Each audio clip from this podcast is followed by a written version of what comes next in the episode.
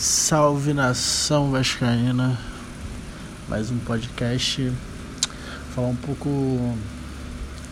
do que está acontecendo no Vasco, do que das, das últimas, últimas notícias e o meu comentário sobre. A notícia do que já já já falei dela já tem uns três podcasts atrás é do Martin Benítez que está contratado já chegou no Brasil, já, já fez exames médicos, passou, agora falta a apresentação e aparecer no, no bid, né? Para poder estrear. É, o que o diretor falou foi que ele é uma foi uma contratação sem custo nenhum para o Vasco, só deve pagar o salário do jogador. Então é, foi uma ótima contratação, ao meu ver. Sendo assim, né? Sem custo. Um jogador que não é. não tem uma idade avançada, tem 25 anos, então. Ou seja, um jogador que, que tem uma idade boa. É a primeira vez que ele está saindo da, do Independente. Então, ou seja, tá com vontade de, de de aparecer pro futebol mais uma vez.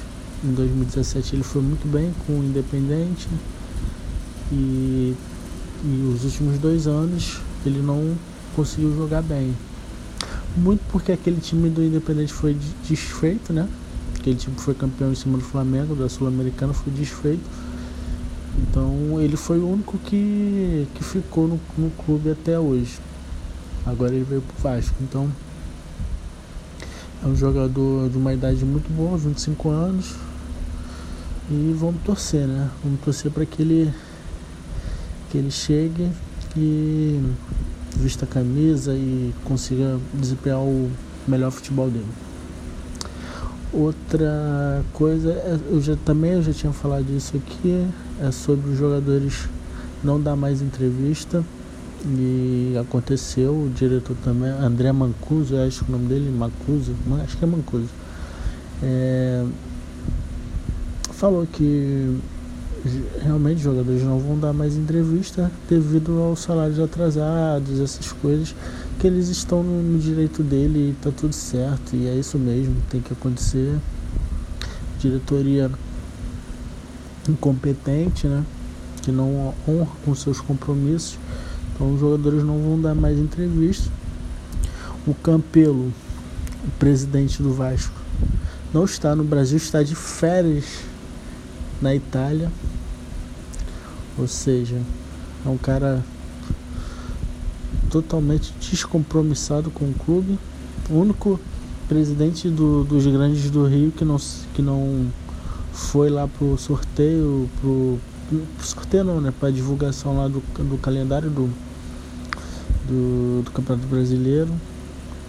Então assim, cara totalmente fora do. Eu não sei nem o que, que ele tá fazendo lá ainda. Mas enfim. A notícia também foi que o Thales fez a cirurgia e deu tudo certo. Foi. Foi. Foi uma cirurgia com sucesso. Como eu já tinha falado, vai ficar três meses antes, ou vai ficar três meses falei errado, vai ficar três meses parado e é uma pena, né?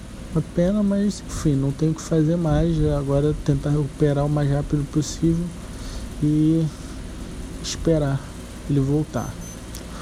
É... Agora pro jogo de amanhã, o Guarim já vai ficar no banco. O Guarim Felipe Bastos também vai ficar no banco.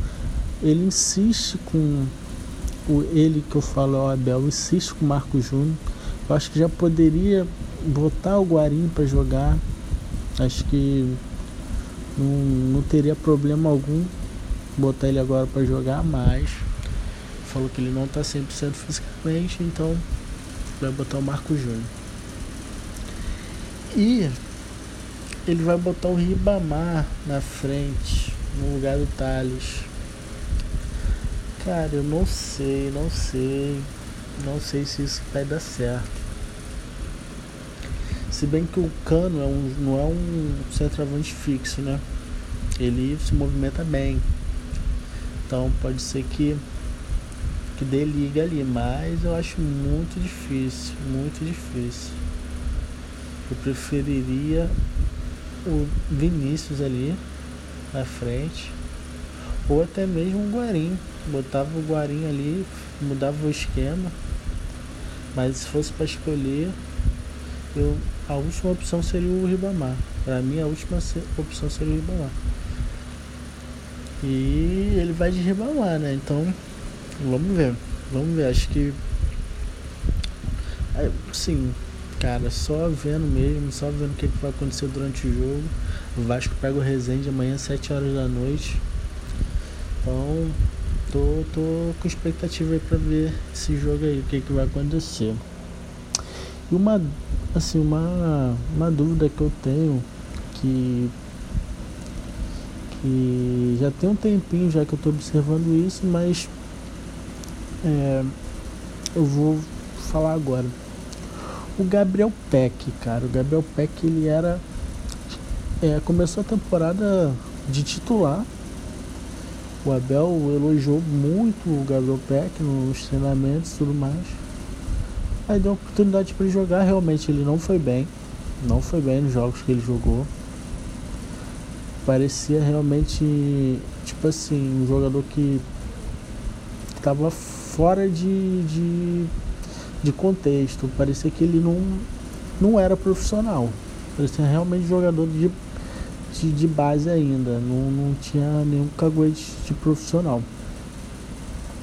Não se encontrou dentro, dentro de campo e, e, e ele não foi bem. E digo mais, é, eu acredito que o Vinícius, os poucos jogos que o Vinícius jogou, ele foi melhor que o Gabriel Peck. Mas enfim, agora o Gabriel Peck nem no banco tá ficando mais. É, ele desceu pro sub-20 que se eu não me engano ele tem 19 ou 20 anos.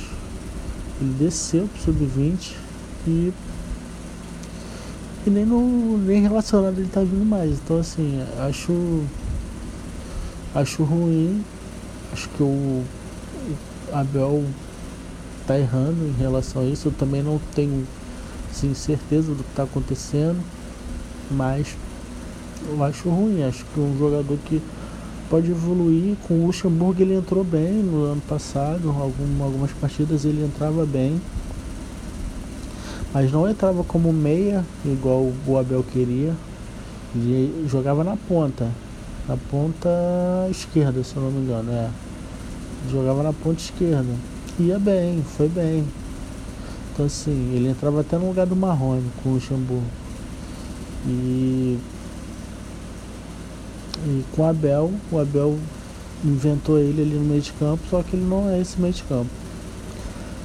Então assim, eu acho acho ruim queimar o jogador dessa forma, mas vamos ver o que, é que vai acontecer. Tomara que ele volte a ser relacionado para um jogador que, que tem qualidade, é um jogador novo, a gente não pode esquecer. É igual o Thales, quando eu falei que o Thales não, não vinha bem, começou mal, o, a temporada e realmente ele começou mal, mas a gente esquece que o Thales tem 17, 18 anos. Vai fazer 18 anos ainda. Então assim, Gabriel Peck também não foge muito disso, deve ter 19 ou 20 anos. Ele fez aniversário há pouco tempo, mas eu não lembro quantos anos ele fez. Então assim, a gente esquece que esses jogadores mais novos, eles vão oscilar mesmo. Eles vão ter altos e baixos. Mas a gente é torcedor também, né? Então a gente já viu ele jogando bem. Pelo menos o Thales eu já vi jogando muito bem. Mas enfim, espero que Gabriel Peck volte a ser relacionado, porque ele pode ser importante.